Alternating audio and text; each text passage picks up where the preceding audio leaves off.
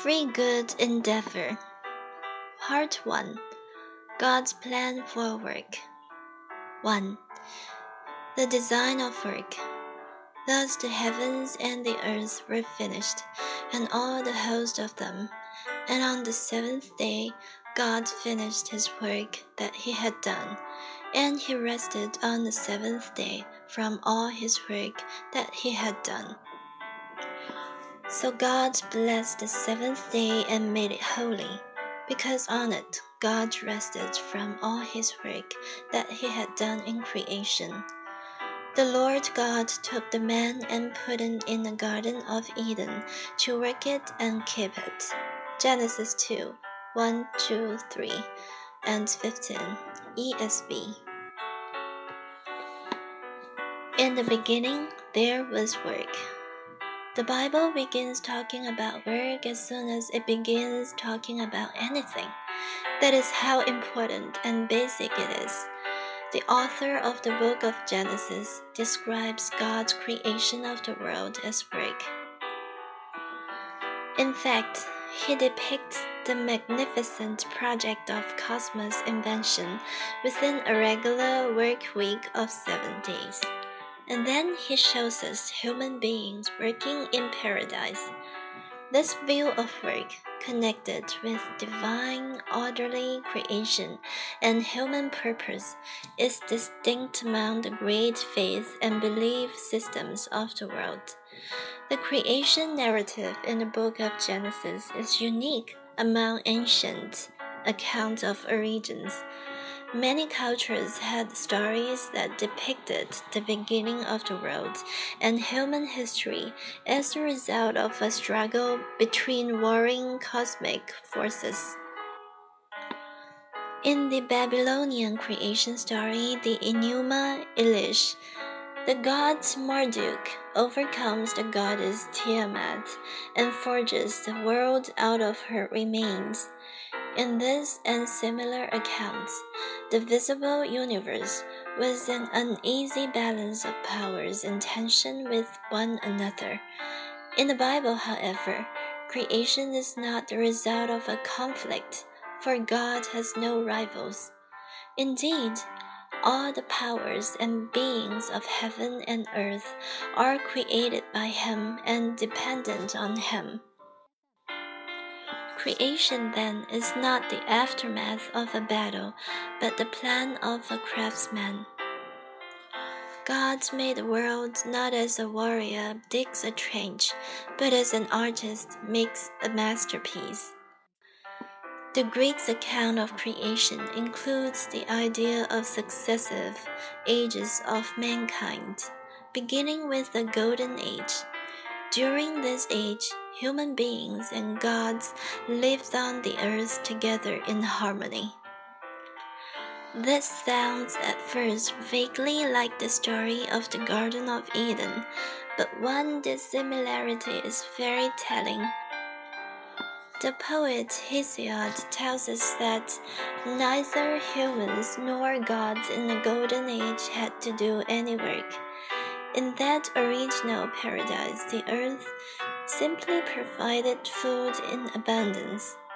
The book of Genesis could not have been more different. Repeatedly, the first chapter of the book of Genesis described God at work.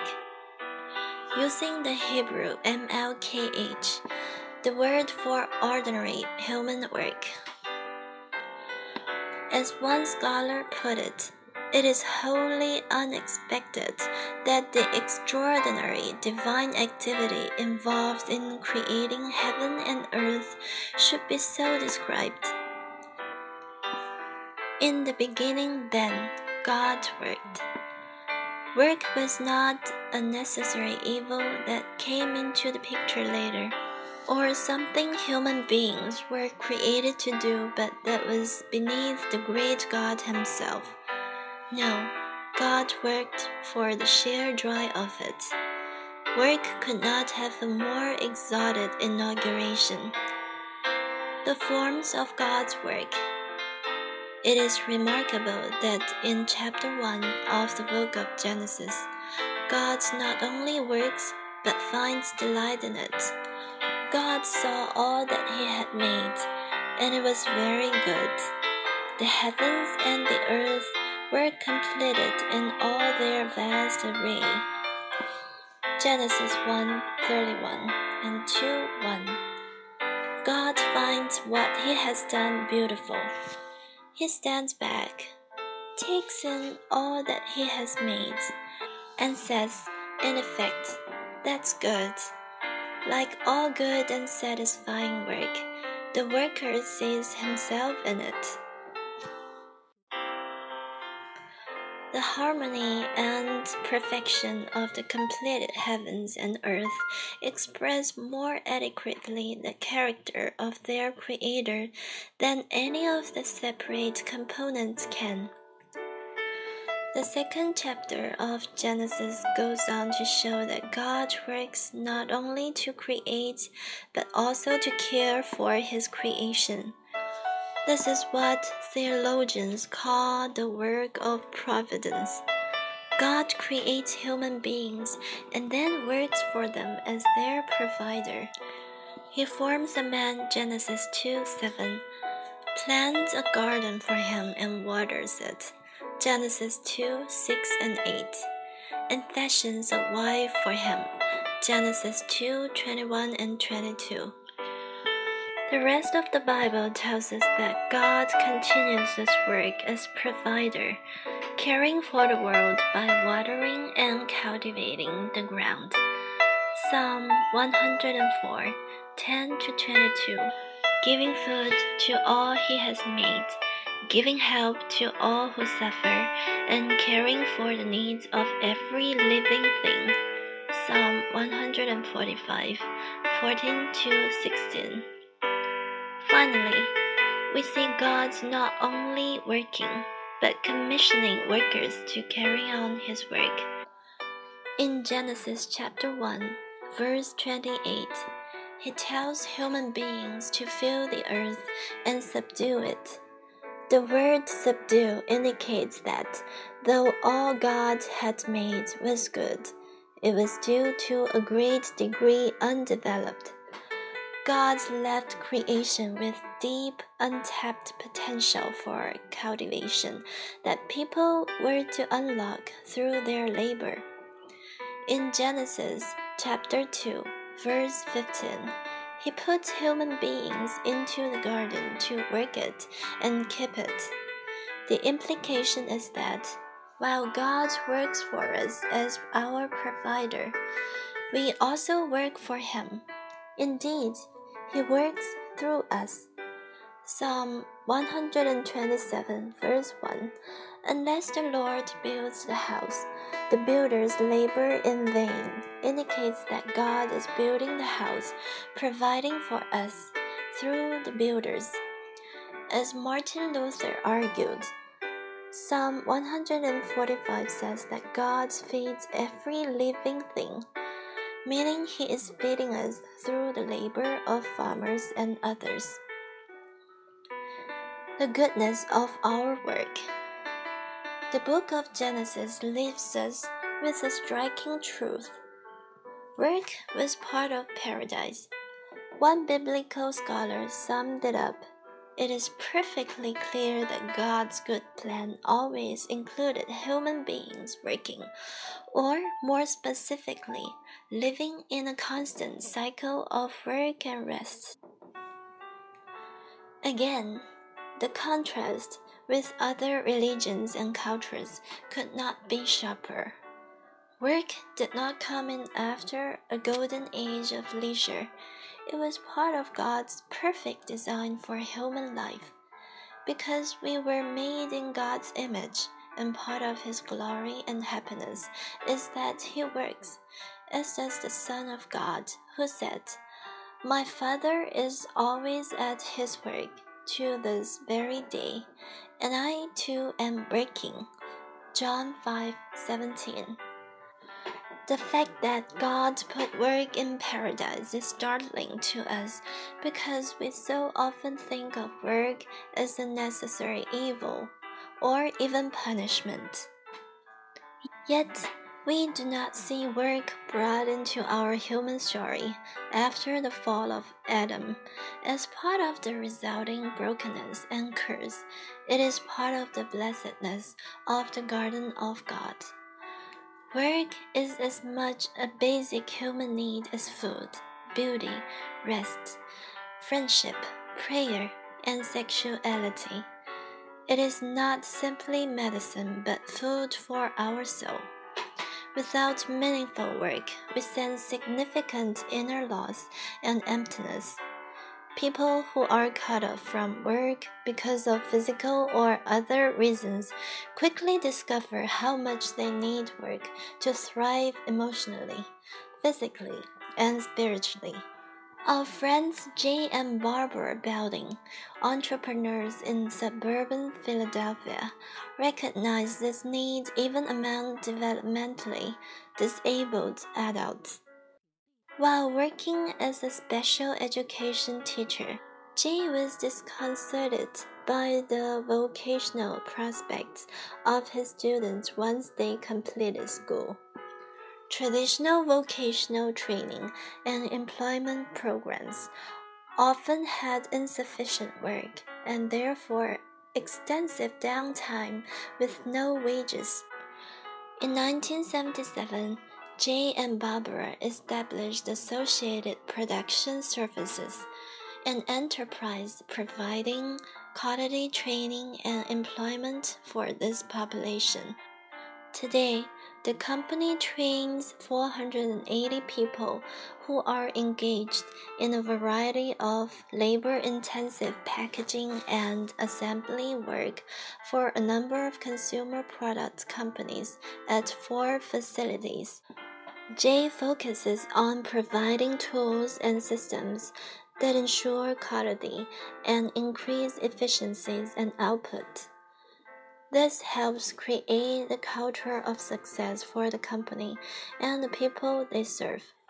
The Beldings are thrilled and grateful to have found a practical, sustainable way to meet their employees' intrinsic need to be productive. Our people want to participate in the workaday world, to feel positive about themselves, and to help pay their own way. Their employees are finally able to respond fully to a vital aspect of their design as workers and creators. Work is so foundational to our makeup. In fact, that it is one of the few things we can take in significant doses without harm. The Bible does not say we should work one day and rest six, or that work and rest should be balanced evenly, but directs us to the opposite ratio. Leisure and pleasure are great goods, but we can take only so much of them. If you ask people in nursing homes or hospitals how they are doing, you will often hear that their main regret is that they wish they had something to do, some way to be useful to others. They feel they have too much leisure and not enough work. The loss of work is deeply disturbing because we were designed for it. This realization injects a deeper and far more positive meaning into the common view that people work in order to survive. According to the Bible, we don't merely need money from work to survive. We need the work itself to survive and live fully human lives. The reasons for this are developed more fully in later chapters, but they include the fact that work is one of the ways we make ourselves useful to the others, rather than just living a life for ourselves. Also, work is also one of the ways we discover who we are, because it is through work that we come to understand our distinct abilities and gifts a major component in our identities. Author Dorothy Sayers could write What is the Christian understanding of work? It is that work is not primarily a thing one does to live, but the thing one lives to do. It is, or it should be, the full expression of the worker's faculties, the medium in which he offers himself to God, the freedom of our work. To see work in our DNA, our design, is part of what it means to grasp the distinct Christian understanding of freedom. Modern people like to see freedom as the complete absence of any constraints. But think of a fish. Because a fish absorbs oxygen from water, not air, it is free only if it is restricted to water. If a fish is freed from the river and put out on the grass to explore, its freedom to move and soon even to live is destroyed. The fish is not more free, but less free if it cannot honor the reality of its nature. The same is true with airplanes and birds.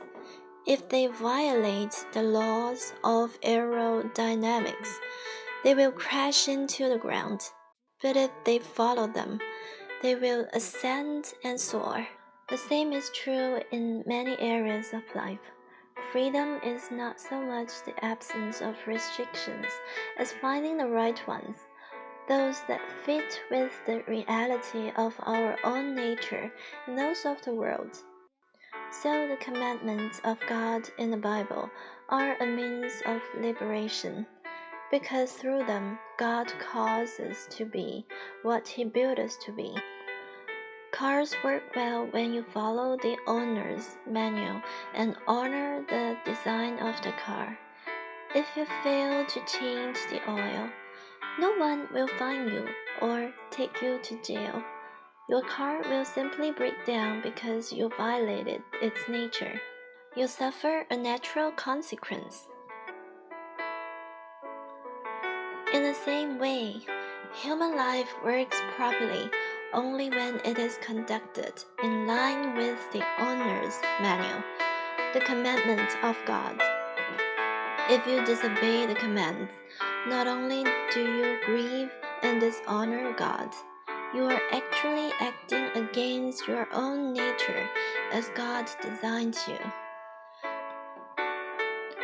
When God speaks to disobedient Israel in Isaiah chapter 48, he says, I am the Lord your God, who teaches you what is best for you, who directs you in the way you should go. If only you had paid attention to my commands, your peace would have been like a river, your well being like the waves of the sea. Isaiah 48 17 to 18. And so it is with work which in rhythm with rest is one of the Ten Commandments. Six days you shall labor and do all your work. Exodus 29. In the beginning, God created us to work, and now He causes and directs us unambiguously to live out that part of our design. This is not a burdensome command, it is an invitation to freedom. The limits of all work. Nevertheless, it is meaningful that God Himself rested after work. Genesis 2 2. Many people make the mistake of thinking that work is the curse and that something else, leisure, family, or even spiritual pursuits is the only way to find meaning in life. The Bible, as we have seen and will see, exposes the lie of this idea, but it also keeps us from falling into the opposite mistake, namely, that work is the only important human activity and that rest is a necessary evil something we do strictly to recharge our batteries in order to continue to work. we look to what we know about God to make this case. He did not need any restoration of his strength, and yet he rested on the seventh day. Genesis 2 1 3. As beings made in his image, then we can assume that rest and the things you do as you rest are good and life giving in and of themselves. Work is not all there is to life. You will not have a meaningful life without work, but you cannot say that your work is the meaning of your life. If you make any work the purpose of your life, even if that work is church ministry, you create an idol that rivals God. Your relationship with God is the most important foundation for your life, and indeed, it keeps all the other factors work, friendships, and family, leisure, and pleasure from coming so important to you that they become addicting and distorted. Josef Pieper, a 20th century German Catholic philosopher, wrote a famous essay called Leisure, the Basis of Culture. Pieper argues that leisure is not the mere absence of work, but an attitude of mind or soul in which you are able to contemplate and enjoy things as they are in themselves, without regard to their value or their immediate utility. The work obsessed mind, as in our Western culture, tends to look at everything in terms of efficiency, value, and speed. But there must also be an ability to enjoy the most simple and ordinary aspects of life, even ones that are not strictly useful, but just delightful. Surprisingly, even the reputedly dour reformer John Calvin agrees. In his treatment of the Christian life, he warns against valuing things only for their utility. Did God create food only to provide for necessity, nutrition, and not also for delight and good cheer? So, too, the purpose of clothing apart from necessity protection was comeliness and decency. In grasses, trees, and fruits, apart from their various uses, there is beauty of appearance and pleasantness of fragrance. Did he not, in short, render many things attractive to us apart from their necessary use? In other words, we are to look at everything and say something like, All things bright and beautiful, all creatures great and small, all things wise and wonderful, the Lord God made them all.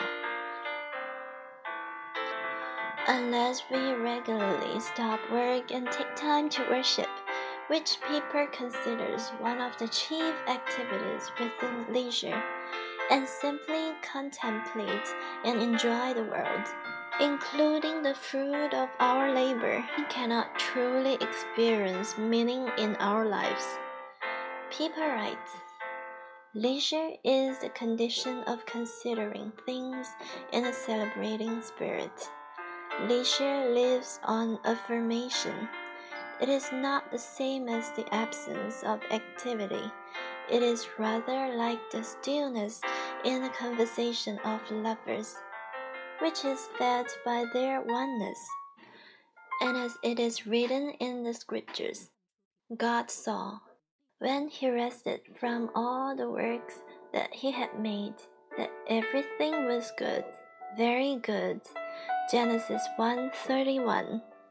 Just so the leisure of man includes within itself a celebratory, approving, lingering gaze of the inner eye on the reality of creation. In short, work, and lots of it, is an indispensable component in a meaningful human life. It is a supreme gift from God and one of the main things that gives our lives purpose. But it must play its proper role, subservient to God. It must regularly give way not just to work stoppage for bodily repair, but also to joyful reception of the world and of ordinary life. This may seem obvious to us. We say, of course, work is important, and of course, it isn't the only thing in life. But it is crucial to grasp this truth well. For in a fallen world, Work is frustrating and exhausting. One can easily jump to the conclusion that work is to be avoided or simply endured. And because our disordered hearts crave affirmation and validation, it is just as tempting to be thrust in the opposite direction, making life all about career accomplishment and very little else.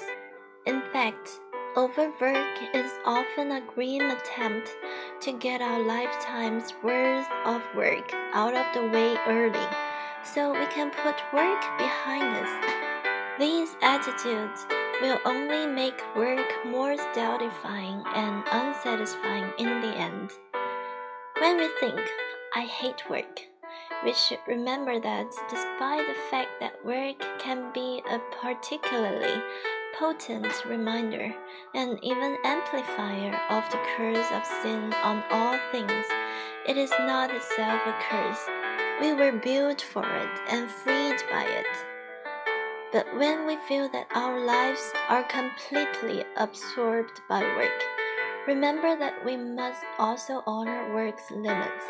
There is no better starting point for a meaningful work life than a firm grasp of this balanced work and rest theology.